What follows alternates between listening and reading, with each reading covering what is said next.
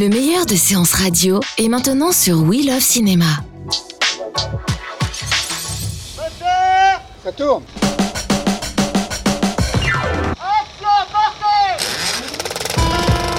Moi, je veux du féroce actualité. Faut pas de vraies informations pour vendre un journal. Je vais envoyer les actualités, vous venez les voir dans la cabine? Non, non, je n'ai pas envie de voir du cinéma. Bonjour à toutes et à tous, je suis Alexis Homé et vous êtes bien dans Super 16 car chaque vendredi à 17h vous avez rendez-vous avec votre actu ciné de la semaine pendant que je revois et corrige .net lui bulledelaculture.com. Comment est-ce que ça va Antoine? Bulle de la culture. Alors déjà c'est bulledeculture.com. Oh là là, mais j'essaie de, de le dire en français. Ouais, c'est ça, c'est ça. Allez. Ça va quand même? Euh Oui, ça va. Oh, T'étais par téléphone la semaine dernière. euh, T'es pas content de me voir? Oh là là, t'as bronzé. Hein. Ah bah bravo. Alors nos hashtags qui font l'actu cette semaine sont No Smoking, Cannes 2018 et OPA.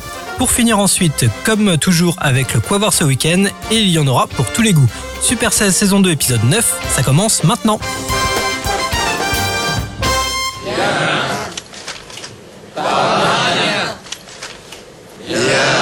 Non, pas bien. Il y a le gars qui fume dans le rétro. Ce pourrait être une nouvelle activité du CNC dans les prochaines années. Enfin, rien n'a été encore acté, car la polémique semble s'être aussitôt consumée sous les railleries et colibets des amateurs de cinéma. Je parle bien sûr de la possible interdiction de la cigarette au cinéma, euh, plus ou moins suggérée euh, jeudi dernier, dans le cadre de la lutte anti-tabagisme par la sénatrice Nadine Grelet-Certenay, que l'on écoute. La Ligue contre le cancer démontre dans une étude que 70% des nouveaux films français mettent à l'image au moins une fois une personne en train de fumer. Cela participe peu ou prou à banaliser l'usage, si ce n'est à le promouvoir auprès des enfants et des adolescents, qui sont les premiers consommateurs de séries et de films. Ça aurait pu en rester là, mais c'est après que la ministre de la Santé, Agnès Buzyn, qui a un pouvoir de décision, a dit y réfléchir. Et là, tous les indignés se sont réveillés. Alors pourquoi, Antoine, le cinéma français s'est-il autant enflammé pour ce débat sur la cigarette à l'écran Alors déjà c'est le débat de la cigarette, c'est pas un débat qui est nouveau parce que je me souviens de, des, des époques où Lucky Luke avait une cigarette au bec Mhm. et finalement on l'a transformé par une brindille parce qu'on pensait que c'était un peu trop euh, pro euh, cigarette. Ça s'adresse aux jeunes en plus. ça s'adresse aux jeunes, effectivement. Une BD, euh, ça, ça- c'était un peu euh, bizarre de, de faire de la pro, de la promotion, mais effectivement, c'est vrai que il y a un constat qui est que la plupart des films français contiennent des personnages qui fument. Et d'ailleurs, dans pas mal d'entre eux, je, pense à Jalouse que j'ai vu euh, très récemment, on intègre même la cigarette dans l'intrigue, parce que Jalouse, c'est euh, Karine Viard qui, euh, un peu déprimée à 50 ans, fume comme un pompier, voilà. Donc du coup, c'est complètement banalisé. Ensuite, sur le débat en tant que tel, Mhm. est-ce que vraiment c'est une question, un sujet? Est-ce que vraiment en regardant un personnage qui fume, on a envie d'aller fumer Je suis pas sûr que ça soit vraiment le, plus important euh, et une mesure de santé vraiment primordiale. Donc euh, moi, je suis complètement contre, en tout cas, cette mesure. Parce qu'après, il y a la loi E20 qui, est- qui fonctionne déjà dans les transports publics où, par exemple, sur, ces, sur des affiches de cinéma, on n'a pas le droit de montrer soit des pipes qui fument, soit des, des cigarettes euh, à la main qui sont en train de fumer. Enfin voilà, il y a déjà euh, plusieurs polémiques par rapport à ça avec euh, Coco Chanel où tu avais l'affiche avec Audrey Tautou avec une cigarette à la main qui avait créé tout un scandale euh, parce que euh, tout d'un coup, bah, ça a enfreigné la, la fameuse loi E E20. Alors on a sur les affiches de films, on a de moins en moins droit de montrer des choses. Euh, les infidèles, Jean Dujardin qui euh, est dans une posture un peu euh, bizarre, on n'a pas le droit de le montrer. L'inconnu du lac, on n'a pas le droit de l'afficher dans certaines mairies.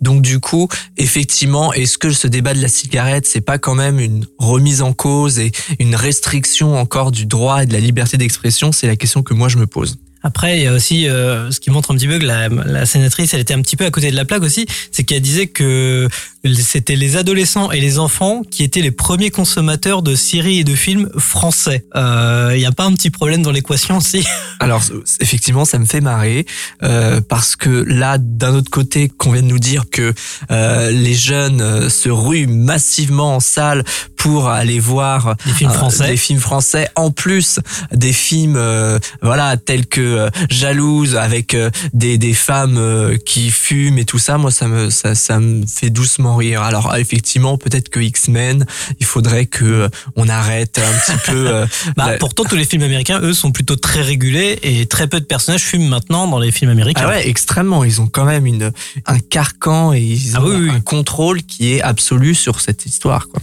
Et donc pour éteindre la polémique, oui, je vais, toutes les faire. Donc la ministre de la Santé a tweeté ce mardi n'avoir jamais envisagé l'interdiction de la cigarette au cinéma pour garantir la liberté artistique. Donc on, on va arrêter de mégoter sur cette polémique. Mais euh, ce qui m'aura quand même le plus dérangé, je sais pas toi Antoine, c'est euh, le silence assourdissant de Françoise Nissen qui est La ministre de la Culture. voilà et elle a rien dit pendant une semaine. Non, bah en tout cas, elle peut être dans l'édition. Donc, euh, est-ce qu'il faut aussi interdire la cigarette euh, dans les livres? C'est peut-être la prochaine question. Hein. Voilà, donc euh, on vous laissera de toute façon juger, chers auditeurs, dans un sondage que l'on mettra sur Twitter. Donc pour ou contre la cigarette au cinéma, c'est très simple.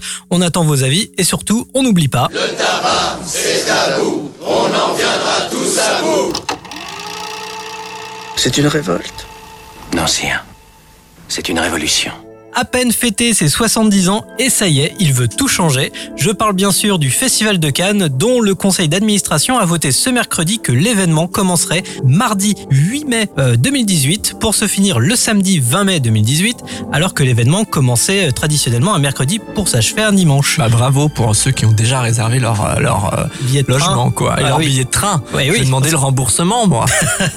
Alors l'actuel président, donc Pierre Lescure, euh, nous explique dans son communiqué que ce nouveau calendrier permet de rééquilibrer euh, les deux semaines de manifestation et d'en dynamiser le déroulement. De commencer un mardi permet aussi d'ajouter une soirée de gala avant le premier week-end du festival et d'organiser des avant-premières du film d'ouverture dans toute la France. Ah trop Et- bien, on va faire la fête. Voilà, et qu'avancer euh, l'annonce du palmarès d'une journée permet aussi d'accroître son prestige euh, tout en donnant au film de clôture une meilleure exposition. Qu'en penses-tu Antoine? Est-ce judicieux? Oh bah oui, écoute, on- si on avait annoncé la Palme d'Or, The Square, Le samedi ou le samedi, je suis sûr que tout le monde se serait euh, rué en salle pour aller le voir dès sa sortie euh, en novembre, en octobre, je sais plus. Enfin bref. Je te sens un peu moqueur. Non, non, non, pas du tout. Enfin, oui, qu'il le fasse commencer le mardi. Moi, je pense effectivement que c'est le mardi 8 mai surtout. Mhm. Donc, effectivement, ça va pouvoir permettre aux personnes qui habitent pas très loin d'aller se faire un petit tour et d'aller remplir les rues de Cannes qui sont un petit peu vides de temps en temps. Donc, en tout cas,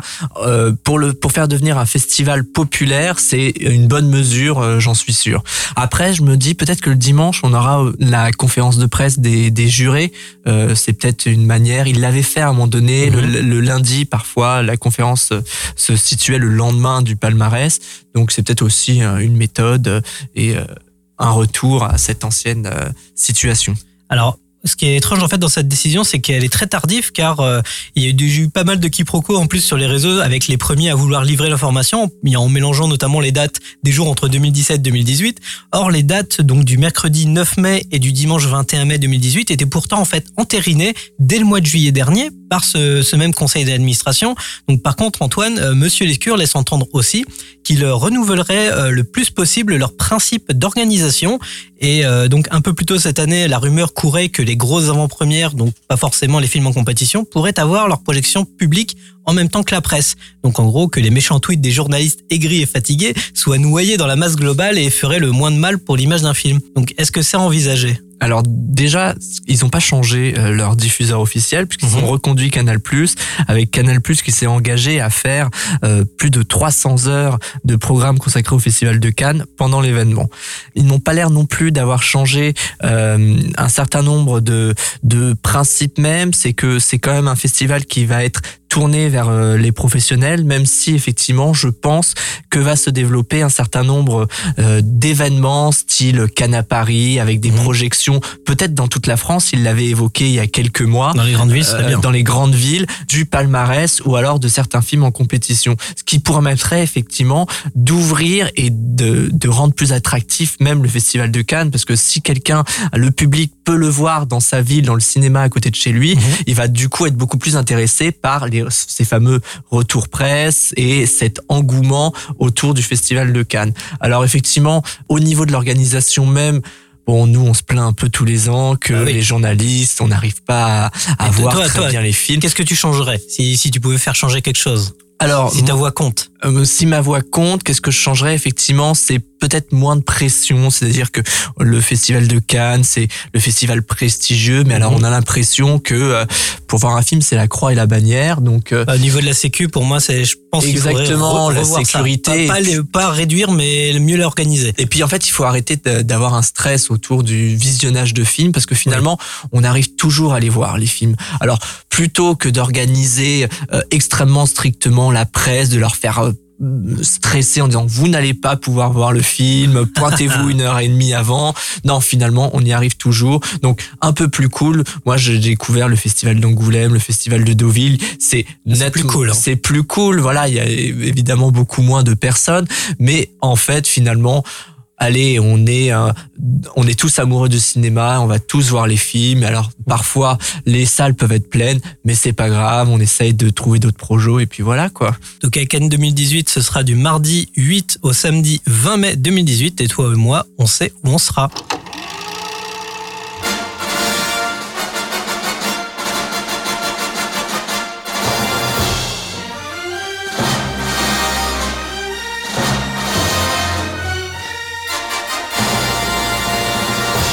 Vous connaissez forcément cette fanfare qui a ouvert vos nombreux films préférés et à Super 16, on attendait que ça se décante un petit peu pour pouvoir vous parler de ce rachat qui pourrait bien bouleverser le monde, notamment des super-héros au cinéma. On a peut-être bien fait parce que lorsque fut révélé le potentiel rachat d'une partie de la 20th Century Fox par Disney, donc beaucoup se sont emballés. Alors euh, c'est bien une partie de la 20th Century Fox, Antoine, qui est en question et pas la totalité de la marque euh, Oui. au célèbre Spotlight. Tout à fait. Et je vais vous expliquer pourquoi. Parce qu'effectivement, 20th Century Fox, c'est le célèbre, euh, la major américaine qui euh, diffuse pas mal de films, dont notamment X-Men et Deadpool, ce qui intéresse potentiellement le plus Disney pour pouvoir les aussi. intégrer. Avatar Voilà. aussi. Euh, mais en fait, c'est aussi surtout un- une firme qui possède des euh, sociétés liées au sport, à l'entertainment.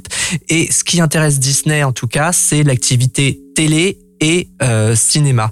Et pourquoi, en fait, on parle d'une seule partie parce que 20th Century Fox ne va pas vendre le sport ni l'entertainment. Mhm. Et en plus, on a les autorités de la concurrence aux États-Unis qui- sont très sérieux là-dessus. qui sont très sérieux, qui empêchent notamment des majors américaines de fusionner euh, trop des chaînes de diffusion, des chaînes de télé. Et on sait que Disney a déjà ABC, euh, que la Fox a aussi un potentiel de marque à la télé avec euh, Fox News, Fox, Mhm. FX, et donc du coup ça va potentiellement poser un problème de concurrence. Alors, le tarif exorbitant qui est demandé sans doute par la Fox semble peut-être trop cher pour Disney. En tout cas, c'est pas ce- trop ce qui manque chez eux, les dollars. Et d'après le Wall Street Journal, donc, on voit s'avancer de nouveaux groupes intéressés comme Verizon Communication, Comcast et aussi Sony Pictures. Donc, ce serait un gros coup si jamais c'était eux qui remportaient aussi la mise. Ah oui, tout à fait, parce qu'en plus, pour parler ne serait-ce que de Sony, ils ont, on, en- on, on- le disait, on en 16. parlait dans Super 16, ils ont un catalogue qui vieillit, des marques, des franchises qui sont plus forcément très dynamiques. donc Ils ont ça va- perdu James Bond. ça va leur permettre de réactualiser, d'avoir un catalogue de marques euh, assez exceptionnel.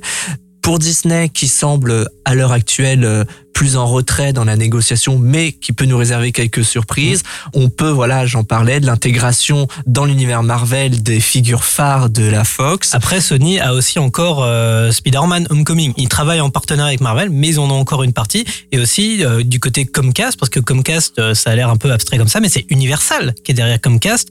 Et il y a forcément bah, les Universal Monsters qui sont plantés, mais bien comme il faut cet été avec la momie, où en fait ils ont arrêté la franchise, et Fast and Furious qui commence un petit peu à battre de l'aile.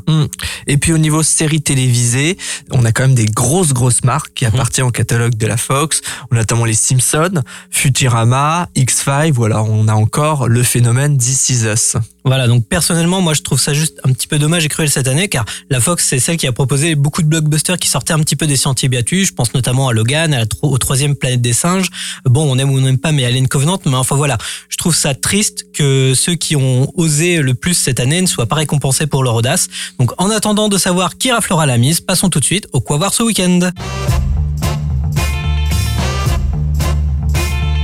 Pour toi Antoine, ce week-end, ce qu'il faut voir, c'est Marvin ou la belle éducation d'Anne Fontaine avec Finnegan Oldfield et le jeune Jules Poirier, c'est ça? Alors moi, c'est le gros coup de cœur de ce de cette fin d'année, même Ah. peut-être même de l'année, Ah. parce que effectivement j'ai été euh, bouleversé par ce film qui parle euh, très rapidement. En fait, c'est une adaptation d'un livre. Un jeune qui, on pense, est homosexuel, qui est en tout cas attiré par les garçons, qui vit dans un petit village euh, un peu reculé, ru- rural, et en fait sa famille comme son entourage ne comprend pas. Il y a même une haine des homosexuels. Et puis en grandissant, il monte sur Paris, il se passionne de théâtre et il fait des rencontres. Et ces rencontres, dont notamment Isabelle Dupère, vont lui permettre euh, d'exprimer toutes ces, blessures de jeunesse. Donc pour moi, c'est un vrai coup de cœur parce qu'effectivement, euh, les deux protagonistes, les deux personnages principaux sont étonnants, se répondent très bien parce qu'on a une ressemblance physique entre les deux acteurs. Et puis, au-delà de ça, on a quand même cette humanité et on a cette émotion qui est en maintien constant, accentuée aussi par une chronologie qui est assez conceptuelle. Donc moi, je le conseille vraiment. Moi, ce serait plutôt vieux film. Bah ouais, je commence déjà à faire chier avec mon patrimoine, puisque en fait, c'est le coffret euh, J'accuse d'Abel Gans qui est sorti euh, par euh, Gaumont. Bon, ok, ça coûte 100 balles, mais il y a trois films dedans et plus encore. Mais c'est pas au cinéma, ça. Non, mais c'est- ce sera à découvrir au cinéma parce que c'est un coffret qu'on ne voit nulle part ailleurs puisque dedans, déjà le film, il y a trois versions du film et les trois versions sont incluses dedans, remasterisées, le son, l'image, c'est juste euh, oufissime puisque c'est c'est un film profondément anti-guerre et c'est ça qui est extraordinaire puisque Abel Gans, bah c'est Napoléon, c'est un des plus grands réalisateurs euh, français euh, mais d'une autre époque euh, qu'on a malheureusement un petit peu oublié et donc il y a la version de 1917, de 1938 en, en Magirama de 1956 il y a deux, les deux scénarios des versions de 17 et 38 qui sont reproduits en intégralité. Il y a un ouvrage de Laurent Verret à l'intérieur. Enfin, il y a énormément de bonus. C'est un coffret qui est improbable, qui est juste magique pour un film comme ça. Et ça, ça fait plaisir que Gaumont ose investir là-dedans. En plus, euh, Noël approche, donc euh, n'hésitez pas à investir sous C'est le ce que tu sapin. vas m'offrir pour Noël. Ah c'est bah ça pour les cinéphiles, c'est pour moi c'est euh, indispensable. C'est pour ça que je voulais en parler euh, malgré euh, les sorties cinéma. Donc ouais, le coffret à Belgance, euh, donc j'accuse, qui est juste incroyable, juste le film impossible à manquer. C'est vraiment à voir, même si ça coûte un petit peu cher. Donc en salle, Marvin ou La Belle Éducation, et sinon en DVD euh, Blu-ray, j'accuse On arrive au bout de nos super 16 minutes, évidemment. Vous pouvez nous lire sur revuecorrigé.net et bulledeculture.com. Super 16, c'est sur Séance Radio, mais aussi en podcast sur SoundCloud, iTunes et tous les autres agrégateurs. N'hésitez pas à nous laisser vos conseils, vos avis et vos envies directement dans les commentaires. On se retrouve la semaine prochaine sur Séance Radio pour un nouveau Super 16. Bon week-end Bon week-end. Ça tourne.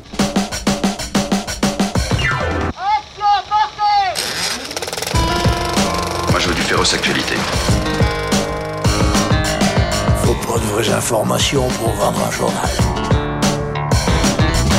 Je vais envoyer les actualités, vous venez les voir dans la cabine Non, non, je n'ai pas envie de voir du cinéma. Retrouvez l'ensemble des contenus séances radio proposés par We Love Cinéma sur tous vos agrégateurs de podcasts.